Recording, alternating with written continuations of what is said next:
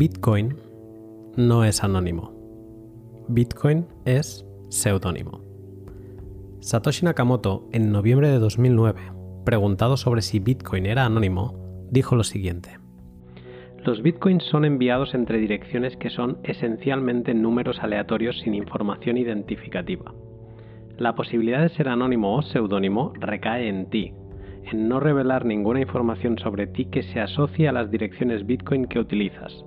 Si publicas tu dirección bitcoin en una web, entonces estás asociando esa dirección y cualquier transacción de esta al nombre con el que has hecho la publicación. El anonimato en Bitcoin es muy frágil cada vez más difícil de conseguir y requiere saber moverse de forma privada por Internet. El anonimato en Bitcoin ya no solo depende de que expongas o no públicamente tu dirección. Hoy en día, con el seguimiento que Bitcoin tiene por parte de administraciones públicas, empresas de análisis de cadena y las diferentes agencias de seguridad nacional, es muy difícil acceder a Bitcoin sin manchar tus monedas con tu identidad. Las casas de cambio centralizadas de venta de Bitcoin e incluso tu propio proveedor de Internet son los encargados de asociar tu nombre, apellido y dirección postal a cada una de las fracciones de Bitcoin que consigues. Toda esta información queda almacenada en la nube del Big Data y seguramente se filtrará en algún momento a la Dark Web. Tu identidad va a quedar expuesta ante administraciones y delincuentes y utilizarán este conocimiento cuando a ellos les convenga.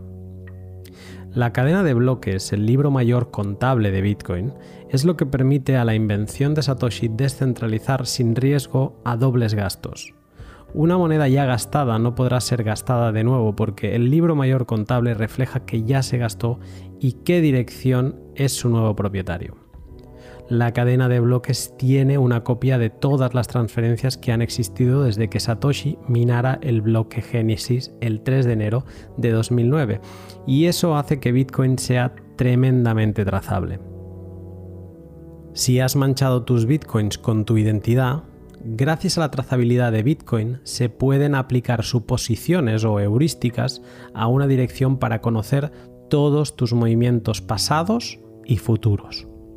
Aunque es difícil luchar contra la pérdida de privacidad que supone pasar por un servicio Bitcoin con KIC o sin protegerse del atacante de red, se han desarrollado herramientas para romper la trazabilidad hacia atrás y debilitar heurísticas tales como la que supone que múltiples inputs de una transacción deben ser de la misma persona.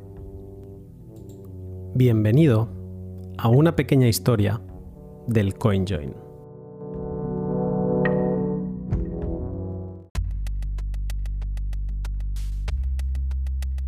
Este pod de lectura e investigación es posible gracias a ti, a mis Patreons y a mis incansables sponsors Bitrefill y Bitter. Muchas gracias a todos por vuestro apoyo. Te dejo ya con el pod, pero antes déjame contarte dos cosas de valor sobre mis sponsors.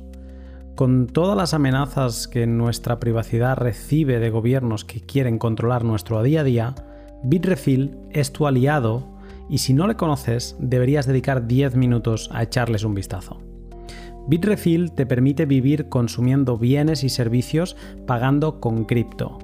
Recarga tu móvil de forma anónima, amuebla tu casa con IKEA o llena tu nevera con tarjetas regalo de los supermercados del corte inglés. Todo a golpe de clic desde la web de Bitrefill.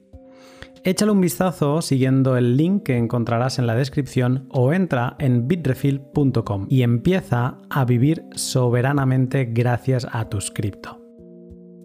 Y si hay una forma cómoda de acumular Bitcoin desde Europa es Bitter, el pequeño exchange con base en Holanda que te permite comprar Bitcoin haciendo transferencias SEPA desde tu banco. Te registras con email, teléfono y dirección Bitcoin donde quieres recibir tus satoshis y ya recibes un email con las indicaciones de la cuenta donde tienes que hacer la transferencia y qué concepto debes utilizar. Échale un vistazo a la web de Bitter, donde por cierto también puedes hacer una simulación del ahorro que podrías haber hecho acumulando pequeñas cantidades de Bitcoin periódicamente. Sigue el link que encontrarás en la descripción o entra en GetBitter y sigue acumulando Bitcoin. Ahora sí, bienvenido a una pequeña historia conjoin.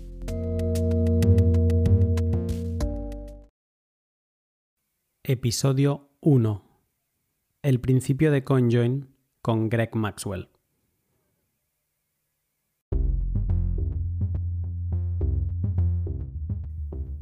Aunque la idea de los coinjoins ya era algo que se había comentado antes, su padre teórico y sobre todo la persona que le dio el nombre fue Gregory Maxwell. Maxwell define la idea de los coinjoins en dos posts de Bitcoin Talk de 2013. El primero, de enero de ese año, es un troleo, un globo sonda para provocar y recopilar feedback de la comunidad. En su primera frase dice lo siguiente. Desde que era un chaval he tenido un sueño el sueño de ser incorrectamente evaluado como alguien imposiblemente rico por un sistema de análisis muerto cerebralmente. Y ahora es tu turno para ayudarme a serlo.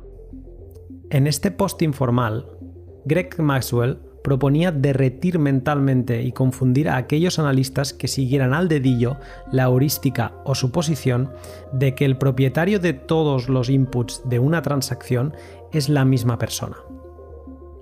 En la publicación, Maxwell indicó un Bitcoin concreto que quería gastar y una dirección donde quería recibirlo. Quería que alguien que leyese ese texto se animase a participar en el experimento y que le enviase un mensaje privado con una transacción que incluyese más inputs, aparte del suyo, y más outputs. De ser correcta, Maxwell la firmaría y la retransmitiría a la red Bitcoin. Y así fue. Un día después, Maxwell empezó a publicar las Transactions ID de los primeros CoinJoins. Su Bitcoin fue mezclado con hasta un input de 40.000 Bitcoins. Todas estas transacciones fueron un CoinJoin de estar por casa con el que Greg demostró cómo podía mejorarse la privacidad de Bitcoin. Él mismo dijo, Yo no tengo mucha necesidad de anonimato, pero no tratar de evitar que todos tus ruidosos vecinos o que ladrones aleatorios sepan tu actividad financiera es una cuestión tanto de dignidad humana como de seguridad básica. El sencillo diseño de Bitcoin debería ser razonablemente privado si se utilizase bien, pero la gente reutiliza direcciones frecuentemente y hacen otras cosas que lo neutralizan. Hacer pagos conjuntos, joint payments, puede recuperar algo de esa privacidad, pero estoy más convencido de que impedirá seriosamente los análisis forenses. El 22 de agosto, Maxwell publicó su segundo hilo sobre el tema. Esta vez sí que habló de CoinJoins y no de Joint Payments, y de hecho lo tituló CoinJoin, privacidad en Bitcoin para el mundo real. Este post, ahora ya formal, explica las razones de por qué son necesarios los CoinJoins en Bitcoin, cómo sería su funcionamiento, elabora una lista de respuestas a preguntas frecuentes y publica una dirección multisig 2 de 3 junto a Teimos y Peter Buila para crear un fondo y recibir propinas a fin de poder financiar algún proyecto que trabajase en una implementación usable de CoinJoins. Buscaban pasar de la teoría a la práctica. Y estando dos de las mentes más brillantes del desarrollo de Bitcoin allí presentes en la multisig, como son Greg y Peter, alguien se podría preguntar, ¿por qué les hizo falta crear un fondo para buscar desarrolladores que quisieran implementar la técnica CoinJoin y no lo hicieron ellos mismos? Pero Greg da la respuesta en la misma publicación. Cualquiera que desarrolle esto va a ser acusado de habilitar actividades criminales, independientemente de si es utilizada o no por criminales. La actividad criminal en mayúsculas vende periódicos y ser un desarrollador de Bitcoin Core ya cubre mi cuota de acusaciones de este tipo, especialmente la cuota de riesgos por los que no me pagan. Maxwell sabía que una implementación que dotase de mayor privacidad iba a atraer a delincuentes y a medios de comunicación por igual. Y con este miedo como telón, el fondo de desarrollo encontró un proyecto que no se escondía y que decía bien alto que su wallet era una herramienta para el lavado de dinero. Ese proyecto fue Dark Wallet y sus iniciadores y receptores del 12 bitcoins, 1.300 dólares de la época, del fondo de Greg fueron Amir Taki y Pablo Martín. Empezó así la primera implementación de CoinJoin. Era finales de 2013 y también el principio de Dark Wallet.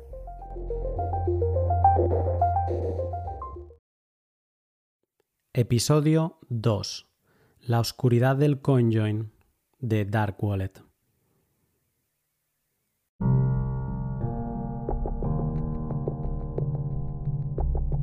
No por ser oscuros, van a ser lentos. El proyecto de la Dark Wallet echa a andar muy rápido. El 22 de agosto, Greg publicó su post sobre CoinJoins y el 28 de agosto, tan solo seis días después, Amir Taki y Pablo Martín publicaron su primera implementación funcional y la mostraron en un vídeo que subieron a YouTube. En el vídeo se veía como tres instancias distintas de un mismo programa permitían a tres direcciones de Bitcoin unirse en lo que era como una sala virtual de Internet y solicitaban anonimizarse. Acto seguido, después de haber hecho clic y ya en el segundo plano de la aplicación, algún coordinador central de Dark Wallet construía una transacción con esos tres inputs y tres outputs de 0,01 Bitcoin. Cada cliente lo firmaba y voilà, aparecía en pantalla un Transaction ID del CoinJoin. Después de esto, y haciendo demostración de músculo, Pablo Martín le dijo a Bitcoin Magazine lo siguiente.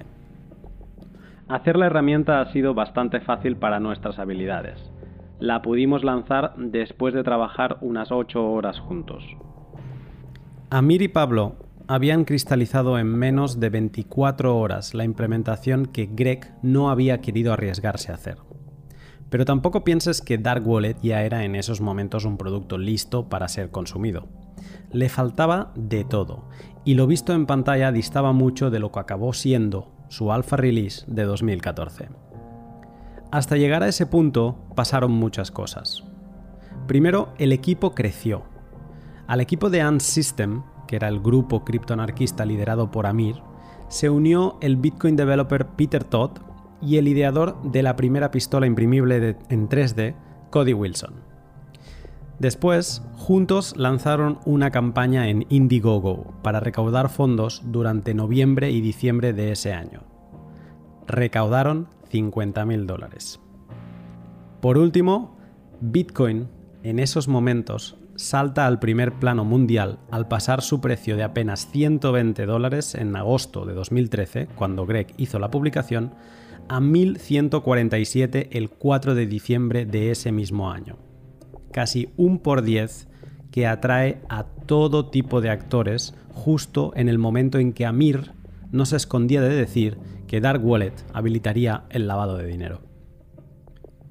Con todo este caldo de cultivo, el interés por Dark Wallet era máximo. El 1 de mayo de 2014 se lanzó la alpha release de Dark Wallet y el mundo pudo por fin empezar a utilizar la primera wallet con una implementación CoinJoin funcional. Dark Wallet llegó al público en forma de extensión para Firefox o Chrome y desde allí, desde tu explorador, podías acceder a la wallet. Dentro te recibía una interfaz gráfica muy agradable y avanzada para la época, que se dividía en cinco pestañas o secciones. Primero tenías Wallet, que a su vez se dividía en bolsillos o pockets en inglés, que hacían las veces de subcuentas. Después venía Settings, donde indicaba que estabas conectado al servidor de Unsystem, algo que querían corregir más adelante implementando Tor, y también tenías las posibilidades típicas de una wallet de exportar la semilla o las private keys. Luego, curiosamente, teníamos la pestaña de lobby, que era un chat room de Unsystem, y donde podías charlar o recibir soporte. Venía la sección de contacts, una libreta de direcciones de la que ahora te hablaré, y la pestaña de enviar, para enviar bitcoins, y ahí dentro poder hacer conjoins. La libreta de direcciones es algo que hace mucho daño a la privacidad de Bitcoin. Como decía Greg Maxwell, reutilizar direcciones debilita su privacidad y almacenar direcciones fijas no ayuda a evitar ese problema. Entonces, ¿qué pinta una libreta de direcciones en Dark Wallet? Bien, pues aunque este pod es una pequeña historia sobre CoinJoins, cabe destacar una característica pro privacidad que implementó Dark Wallet y que ya no se ha visto más como tal las stealth addresses o direcciones invisibles. Mucho tuvo que ver en esta implementación Peter Todd, quien llevaba tiempo trabajando en las stealth addresses para Bitcoin. El funcionamiento de estas direcciones invisibles era sencillo. Otro usuario de Dark Wallet te enviaba fondos a tu dirección Stealth, que tenía 102 caracteres contra los 34 que tienen las direcciones de Bitcoin Legacy, que empiezan por el número 1. Entonces después, la implementación de TOT utilizaba el campo de OpReturn para añadir información adicional a esa transacción y que solo el receptor podía descifrar. Entonces el receptor escaneaba la red de Bitcoin en búsqueda de información que pudiera descifrar y al encontrarla añadía ese balance, el balance de esa transacción, en su wallet. La gracia de utilizar stealth addresses. Peter Todd lo explica así. La parte importante es que cuando alguien copia y pega tu dirección invisible en un explorador como Blockchain Info, absolutamente nada aparece. El pago está totalmente oculto. Solo tu wallet sabía que esa referencia se había realizado y te reflejaba el balance. Con esta implementación, una sección de contactos donde almacenar tus stealth addresses tenía sentido y era una ambiciosa apuesta a favor de la privacidad. La otra gran implementación de Dark Wallet, los CoinJoins, le aparecían al usuario en la pestaña de enviar. En cualquier transacción que fueras a realizar podías marcar el tick de hacer un conjoin y entonces tu transacción se ponía en espera mientras el servidor de AntSystem buscaba otro usuario por ti que también quisiera realizar conjoin. Así pues, los conjoins de Dark Wallet eran entre dos personas y el anonimato lo ibas ganando a medida que ibas repitiendo el proceso. La idea de Taki era añadir funcionalidades que permitieran a más gente unirse en un mismo conjoin. Pero ese avance no llegó y sus alfas solo continuaron hasta la versión 8 de enero de 2015. La primera implementación de CoinJoin ya estaba sobre la mesa, pero estaba lejos de ser perfecta. Chris Belcher, un desarrollador londinense de Bitcoin, detectó los siguientes problemas. Los CoinJoins de Dark Wallet tenían el problema que tenías que esperar mucho tiempo. Solo tenían dos usuarios y cuando tú abrías la Dark Wallet y le dabas a conjoinear, necesitabas esperar a que alguien llegase y hiciese lo mismo. Eso era un problema de liquidez. Puedes pensarlo como que necesitabas que encajasen los recursos adecuados, que las monedas llegaran en el momento adecuado, en la cantidad adecuada y bajo circunstancias adecuadas. Y eso no era un problema técnico, era un problema económico. Acotar el problema económico de los CoinJoins en la Dark Wallet llevó a Chris Belcher a idear otra implementación de CoinJoin. Esta vez iba a ser un sistema que incentivase económicamente el CoinJoin.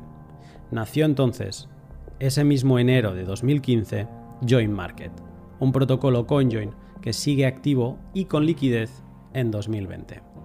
Pero sobre esto te hablo más adelante. Dark Wallet lanzó su última alpha release un par de semanas después de que Chris Belcher presentase Join Market en Bitcoin Talk. Y a partir de ahí, el código del proyecto se apagó.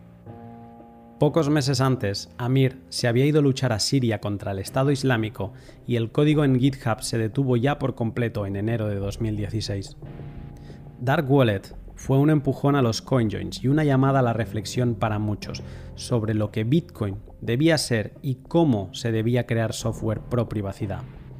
En palabras de Amir, no es solo tecnología sobre lo que estamos trabajando. De hecho, la tecnología por sí misma no vale nada. Lo que es importante es el ideal que se está construyendo a través de la narrativa. Bitcoin es descentralizado y dinero incensurable con propiedades de privacidad como tal, ha abierto un frente en la batalla por la libertad. Gracias Pablo y gracias Amir por encender la llama. Antes de terminar, nota sobre las stealth addresses. Peter Todd discontinuó su investigación cuando el parámetro de UpReturn pasó de 80 a 40 bytes y existen, a día de hoy, algunos usuarios de Dark Wallet que descuidaron sus bitcoins en una stealth address y que no saben cómo reclamarlos. Dark Wallet nunca llegó a fase beta, ni a ser un producto acabado.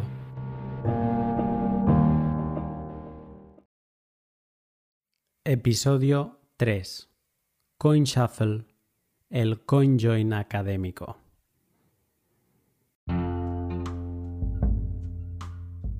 A inicios de 2015, el testigo del trabajo realizado con la primera implementación funcional CoinJoin de Dark Wallet lo tomó Join Market. Pero antes de saltar de lleno al sistema CoinJoin más longevo que hemos conocido, te voy a hablar del protocolo CoinShuffle, que se presentó en el tercer trimestre de 2014 y que ya por aquel entonces planteaba una solución a un problema que tenía Dark Wallet y que todavía tiene Join Market. Ese problema no es un problema menor y ocurre cuando en un conjoin al menos un participante tiene acceso al mapa de conexiones entre inputs y outputs.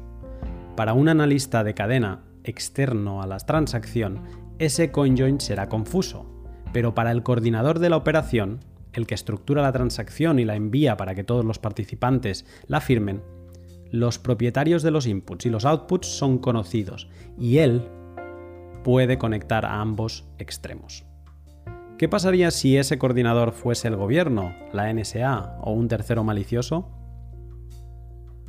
En el paper de 2014, Tim Ruffin, Pedro Moreno Sánchez y Aniket Kate encuentran una solución ingeniosa al problema del coordinador con demasiada información.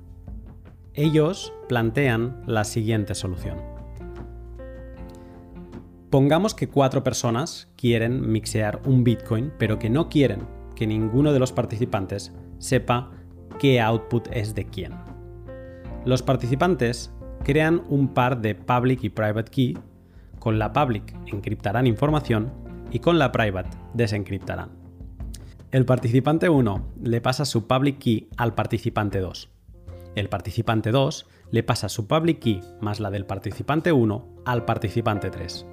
El participante 3 le pasa su public key, la del participante 2 y 1, al participante 4, que contará con todas las public keys. Entonces, el participante 4 toma su output, donde quiere recibir bitcoins después de mixear, y lo encripta. Primero con la public key del participante 1, después con la public key del participante 2 y después con la public key del participante 3. El resultado es un paquete de datos encriptado a capas, como una cebolla, y este se lo pasa al participante 3.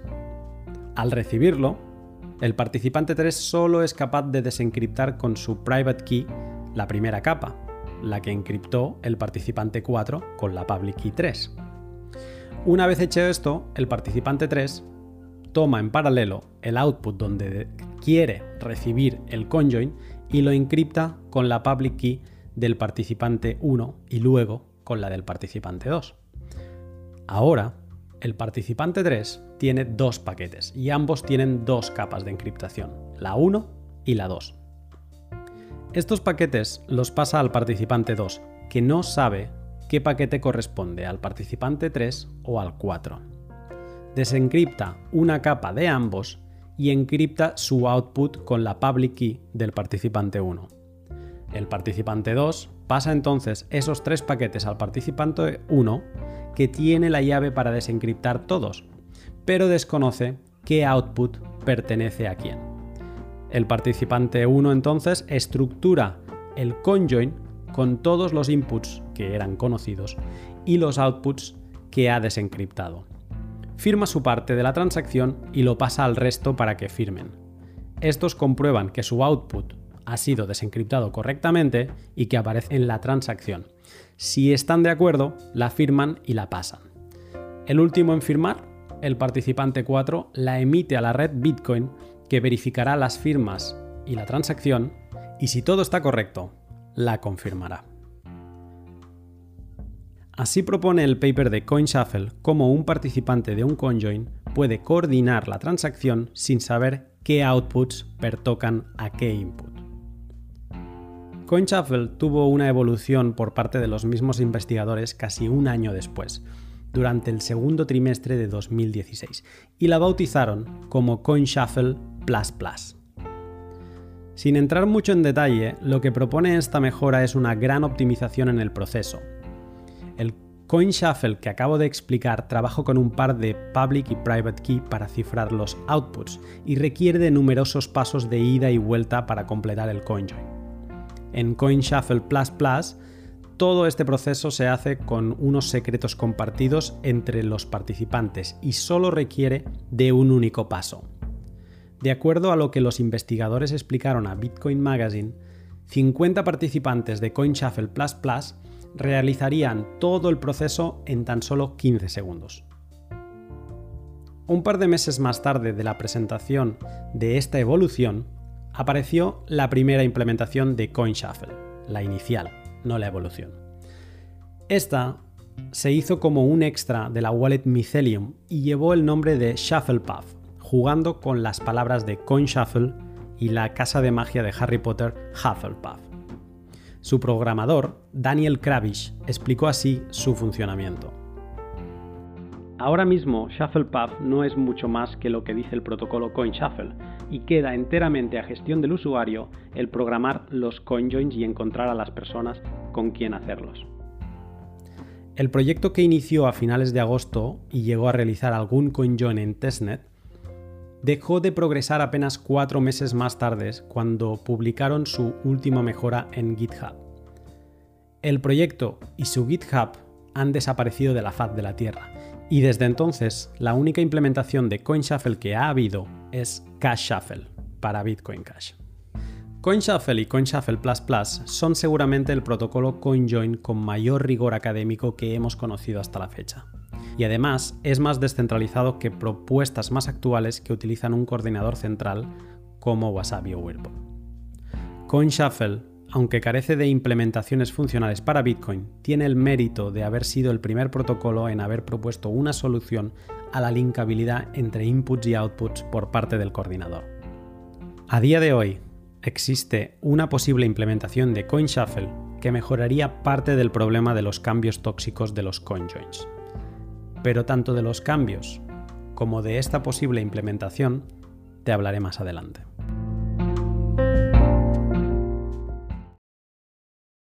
Episodio 4.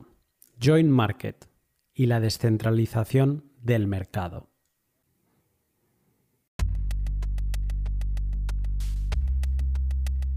Amir Taki y Pablo Martín fueron los primeros en implementar la funcionalidad de CoinJoin en su Dark Wallet. El equipo había materializado en 2014 un CoinJoin funcional, pero que adolecía de una gran falta de liquidez. Chris Belcher, un desarrollador londinense de Bitcoin, viendo el problema económico de Dark Wallet, presentó en enero de 2015 Join Market, un protocolo CoinJoin de código abierto que introducía una estructura de incentivos económicos para animar a proveer de liquidez y a participar en CoinJoins. Join Market, que se podría traducir como mercado de uniones o de CoinJoins, es exactamente eso, un mercado donde vendedores de liquidez ofrecen sus Bitcoin para que compradores necesitados y con prisa conjoineen sus monedas en el acto a cambio de una comisión. A los vendedores, el protocolo les llama makers y a los compradores, takers. Los makers son personas que mantienen fondos en su hot wallet de Join Market y que habilitan estos para que un tercero los pueda utilizar en un CoinJoin. A cambio de proveer liquidez, estos makers establecen una comisión que quieren recibir por cada CoinJoin que faciliten. Ellos son actores pasivos que tarde o temprano mezclarán sus monedas una o múltiples veces, pero que en ningún caso tienen prisa. Los takers o tomadores en español son usuarios que llegan a Join Market con la intención de conjoinear rápidamente a cambio de una comisión. Como te decía en el episodio anterior de CoinShuffle, en el protocolo de Belcher la función de coordinación, la de construir la transacción CoinJoin, recae en el taker, que es el conocedor de dónde van los fondos de cada maker con quien se está mixeando. En definitiva, los makers ganan un 0,5% del total de sus fondos al año, a cambio de proveer de liquidez y de colaborar en hacer a Bitcoin un lugar más privado y fungible. Los takers pagan esas comisiones a cambio de velocidad, de mezclar la cantidad exacta deseada y de una mayor privacidad. La interacción del usuario con Join Market también es muy distinta de la vista en Dark Wallet. Si el proyecto de Taki era una wallet SPV fácil de instalar y de utilizar por todos los públicos, que se apoyaba en la blockchain de un servidor central y que corría encima de un navegador, El de Chris Belcher es un protocolo con wallet de escritorio propia, poco amigable con el usuario y que requiere de un nodo completo para funcionar. Como usuario, para conseguir llegar a la interfaz gráfica de la wallet de Join Market, primero tienes que moverte con soltura introduciendo comandos en la terminal de tu sistema operativo. Una vez lo consigues, la wallet tiene una apariencia similar a la de Electrum, pero es algo más confusa. La pestaña que te recibe después de crear una wallet es la de JM Wallet. Allí aparecen tus wallets subdivididas en cuentas. Esto es así porque el proyecto de Belcher se apoya en las wallets determinísticas y jerárquicas del BIP32, que te permite tener millones de direcciones desde una sola semilla, pero en lugar de las dando como hacen las demás wallets, te muestra las diferentes subcuentas que te ofrece esa semilla.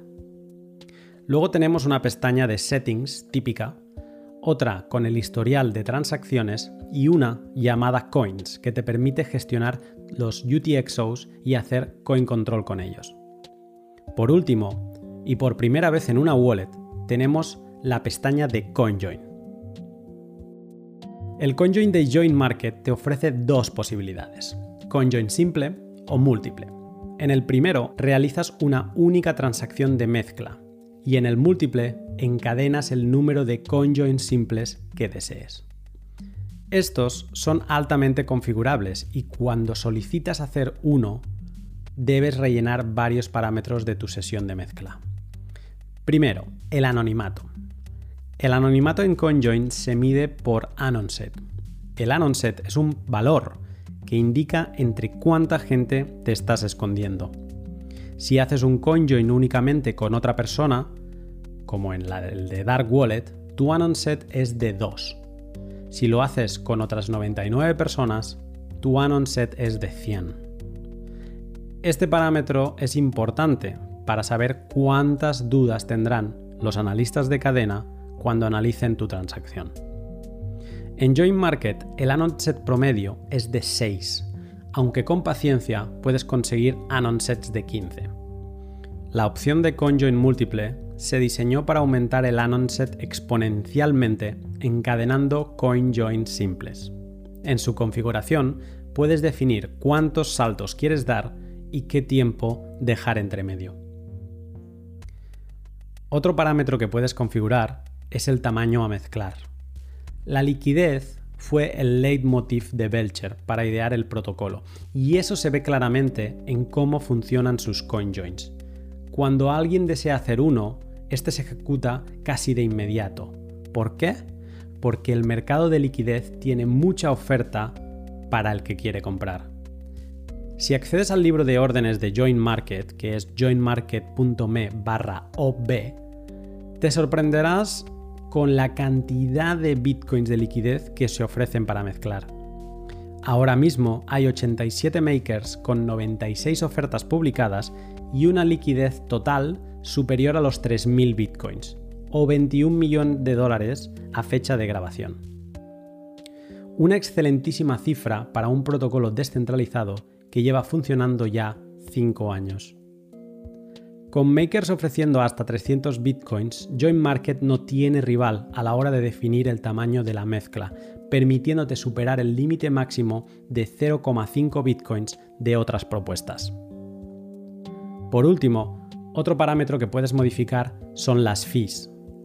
Join Market no es económico para el taker, pues aparte de pagar los fees que cada participante le exige en contraprestación de la liquidez que le ofrecen, también es el encargado de pagar las comisiones mineras del CoinJoin.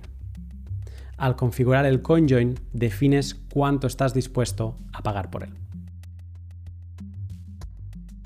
Join Market lleva desde enero de 2015 picando código y mejorando su protocolo sin parar. Lejos de irse apagando o de ceder ante propuestas más nuevas, el protocolo está muy vivo y hay otros miembros de la comunidad que se han unido y empujan igual o más que Chris Belcher. Especial mención debe hacerse al trabajo de Adam Gibson, también conocido por su seudónimo Waxwing, y que parece haberse echado el proyecto a la espalda de un tiempo a esta parte. Recuerda su nombre, porque sus ideas están creando nuevos protocolos y más adelante te volveré a hablar de él. Como cualquier otro protocolo, Join Market no es perfecto y aparte de su interfaz poco user-friendly, de la pérdida de privacidad de los makers frente a los takers y de la necesidad de estar siempre online, también tiene el mal endémico que afectará a casi todas las implementaciones futuras, que es la subdivisión de inputs grandes en outputs más pequeños. Adam Gibson, preguntado por esto, dijo, Siempre he pensado que es un problema muy serio de los CoinJoins, que son una herramienta de privacidad que consume espacio y no una que lo reduce. Y si llegamos a presiones de comisiones como las vistas en 2017, sospecho que en un futuro todos tendremos que trabajar en esto.